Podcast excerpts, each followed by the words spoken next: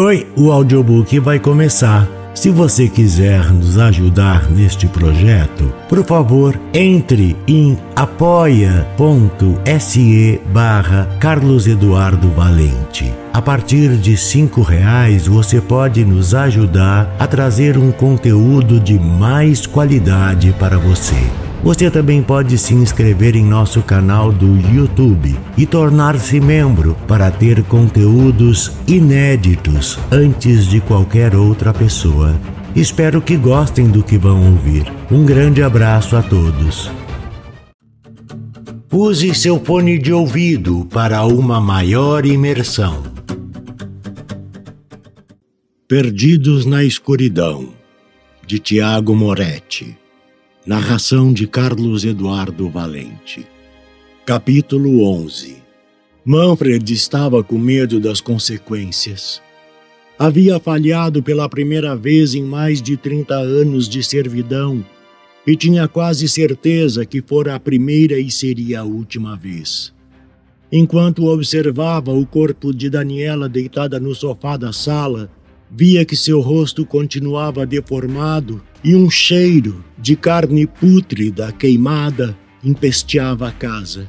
Ela estava viva, mas muito machucada. Não tinha sido exterminada por muito pouco. Manfred sabia que existia uma forma de consertar o terrível erro, mas não poderia tomar a decisão sozinho. Seu grande mestre Andrasse escolheria qual decisão tomar. Tinha ficado o dia inteiro cuidando da esposa de seu senhor e tentando encontrar uma forma de se livrar da punição que, com sorte, seria a morte. Tentou ensaiar discurso de como fora leal servindo por anos a fio, merecia uma segunda chance, mas duvidava que isso acontecesse. Enquanto divagava em pensamentos sombrios, Observou o Sol abandonar a superfície do planeta e no mesmo instante escutou a porta dos fundos sendo aberta e a voz de Andraste conversando com alguém seriamente, com uma impostação imperativa. Manfred se antecipou para recepcioná-lo e informar a notícia. Suas mãos estavam geladas e as pernas balançavam como capim ao vento. Estava com medo, um medo legítimo engoliu seco e com um sorriso quase sem graça falou a Andrasse. Meu senhor, tenho servido por mais de trinta anos ininterruptos. Sempre fui leal e nunca errei com Vossa Excelência, mas hoje falhei. Falhei de uma maneira que não se pode falhar, mas acho que estou ficando velho e Andraste não estava de bom humor. E no meio da frase do mordomo, que estava tremendo de medo, ignorou-o, passou pela saleta e foi em direção ao salão principal. Ele sentira o cheiro da carne queimada e sua mente, mais avançada que o comum, já tinha deduzido que Daniela tinha se exposto ao sol. Podia ouvir seu coração bater fraco. Estava viva, mas muito ferida. Aproximou-se de sua esposa, seguido por Caio, que o acompanhava desde que entrara pela porta dos fundos. Observou o rosto dela desfigurado, respirou fundo e esperou até que Manfred chegasse à sala e iniciasse suas lamúrias. Olhou para o criado com um olhar furioso e reverberou em alto e bom som: Velho! Mas que merda! Como isso aconteceu? Manfred tentou falar, mas gaguejou como se fosse culpado. Tentou dizer que estava com uma bandeja na mão e viu Daniela correr em direção à porta que ele havia deixado aberta, mas não conseguia. Apenas falava e balbuciava palavras despassadas com um medo legítimo e pensava que a morte seria uma bênção. Andrasse, vendo que não obteria informações do pobre homem, aproximou-se e apoiou a mão direita no ombro dele, que fechou os olhos e encolheu os ombros em pavor. Velho você me serviu por um tempo considerável, e para uma pessoa comum pode-se dizer que foi mais que o bastante. Porém, hoje você falhou. E você sabe que foi grave, não é mesmo? Manfred apenas balançou a cabeça positivamente enquanto olhava para o chão. Então, concordaremos que você merece uma punição por sua falta, mas em contrapartida, ela está viva e vai ficar bem. Então, como castigo, não quero mais que me sirva. Está muito velho e no fim de sua vida patética.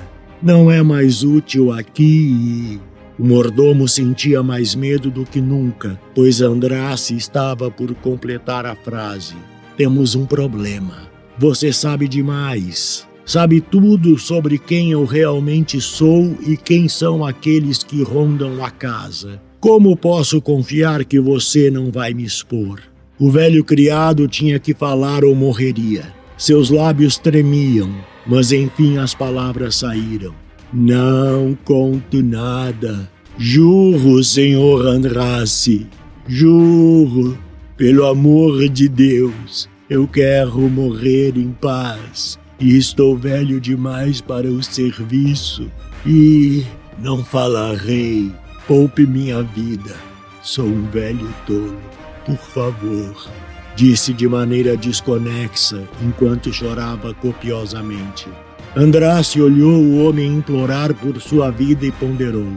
Pegou o celular que guardava no bolso do paletó, procurou por um nome na lista e, através do dispositivo de rádio, chamou um número que, pelo alto-falante do aparelho, obteve a resposta. À disposição, disse uma voz séria. Bernardo, Manfred, meu criado, vai se aposentar. Preciso que você o leve para o nosso hotel fazenda. Tenho certeza de que ele será um ótimo administrador. Em quanto tempo você acha que pode chegar aqui? Oito minutos. Mas peça para ele não se atrasar, chefe. Não gosto de atrasos, explicou o gigante Bernardo. Manfred olhou para Andrace enquanto este guardava o celular no bolso e disse: Obrigado. Correu até seus aposentos para pegar o que conseguisse. Vivia ali há mais de 30 anos e tinha menos de oito minutos para arrumar suas malas. Isso porque o grandalhão odiava atrasos. Andrace ajoelhou-se ao lado de Daniela e acariciou sua pele enrugada pela queimadura sofrida. E pensava na única solução para que ela se recuperasse teria de sorver sangue, mas por sua própria vontade e dessa forma o sangue faria o efeito esperado. Olhou em seu relógio, virou-se para Caio e disse: Preciso que você faça a missão para mim. Quero o noivinho vivo. Mas antes disso, preciso que você vá atrás de Camila. Disse ele estranhamente, sem jeito, por tocar em assunto delicado. Da Camila? Perguntou Caio com um sorriso faceiro no rosto, pois sabia que o assunto era delicado, visto que Camila era a única que sobrevivera, mesmo já tendo traído o grande senhor Andrace.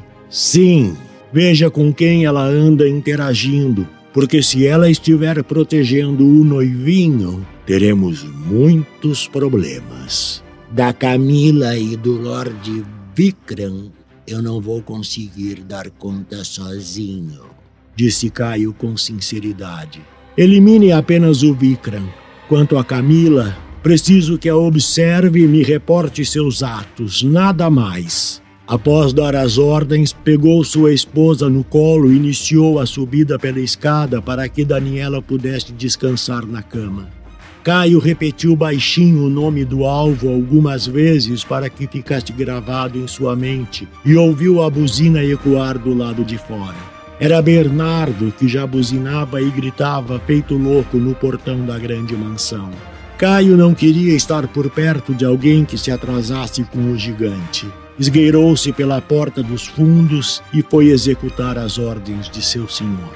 Depois do contrato selado em sangue, Lord Vricam puxou o pano cinza que cobria a mesa por completo, revelando que havia escondido ali embaixo.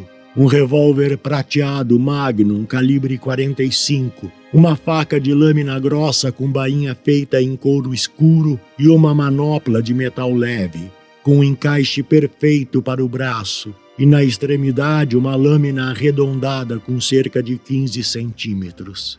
Estas são as ferramentas que vocês precisarão nessa missão, disse Lord Vrican enquanto depositava o pano no chão. Fernando se aproximou da arma de fogo, com a qual tinha grande familiaridade, destravou, fez mira em seu anfitrião e com a boca imitou baixinho o disparo da arma e sorrindo disse: Bang! Já sapequei um desses malditos com cinco tiros no peito e ele se levantou depois. Não acho que essa belezinha aqui fará diferente. Será? Questionou o senhor acima do peso que ainda servia de mira para Fernando. A arma em si tem poucas modificações que com certeza já notou, mas os projéteis dela, esses sim, podem matar um de nós facilmente. Fernando baixou a mira para o peito do homem que parecia não temer a ameaça e, duvidando da palavra dada, apertou o gatilho, fazendo com que a arma disparasse violentamente e a munição deslizou, deixando um rastro de fogo no ar. Lord Vricam, com impressionante habilidade, virou-se de lado, dando passagem para o projétil, que rapidamente atingiu o outro lado da sala, morrendo na rocha nua contudo explodindo em fogo, iluminando o grande salão por alguns segundos. Lord Brickham parecia impassível, mesmo após o disparo, e disse com a mesma calma: O que vocês precisam saber é que apenas o fogo pode nos matar. Somente ele. Caso os raios solares toquem nossa pele, ela entrará em combustão devido à doença. E se atingir o coração, Vamos queimar até não sobrar nada, o que nos leva à morte certa. Veja bem, para matar um perfecta basta queimar seu coração. Ele parou seu discurso e observou sua plateia degustar a valiosa informação que estava passando, e quando achou que era tempo, continuou. Mas, por ser o único ponto fraco da minha espécie, somos precavidos. Temos quem cuide de nosso sono de dia e do nosso peito à noite. Vemos os movimentos humanos quase que em câmera lenta. E vivemos tantas situações parecidas que podemos prever quais são os próximos passos dos mortais. Fernando, ouvindo atentamente a explicação, abriu o tambor do revólver e tirou uma das munições, constatando que era igual a qualquer outra. Incendiárias? questionou o policial com ar surpreso. Sim, respondeu Lord Brickan satisfeito. Para que serve isso? perguntou Gabriel levantando a manopla. A finalidade é a mesma da arma. Disse o senhor de forma ríspida, enquanto ajeitava o que mais parecia uma luva de metal leve no braço de Gabriel. No braço havia dois tubos e na ponta da luva uma lâmina curta e arredondada. Era extremamente leve. Gabriel ensaiou alguns socos com a luva e percebeu que do lado externo do dedo indicador havia um botão pequeno que poderia ser pressionado com o polegar quando a mão estava fechada. Imaginou que tinha a mesma serventia, disparava fogo. Como era um praticante de artes marciais, aquela manopla lhe teria uma serventia enorme, mas teria que estar bem próximo do inimigo. Por fim, mas não menos importante, temos a Maglia, uma arma rara e a mais mortal de todas. Falou o homem tirando a faca da lâmina larga da bainha. Em sua base existe um sistema de pederneira que queima o sujeito de dentro para fora, a forma mais dolorosa de eliminar um dos nossos. Entregou para Gabriel, que aprendeu engenhosamente em seu cinto. Agora vocês estão quase prontos. Nas próximas horas que ainda nos restam, ensinarei a pensar como um de nós. Para entenderem o básico, precisaríamos de pelo menos dois anos de ensinamentos diários, mas temos menos de uma noite.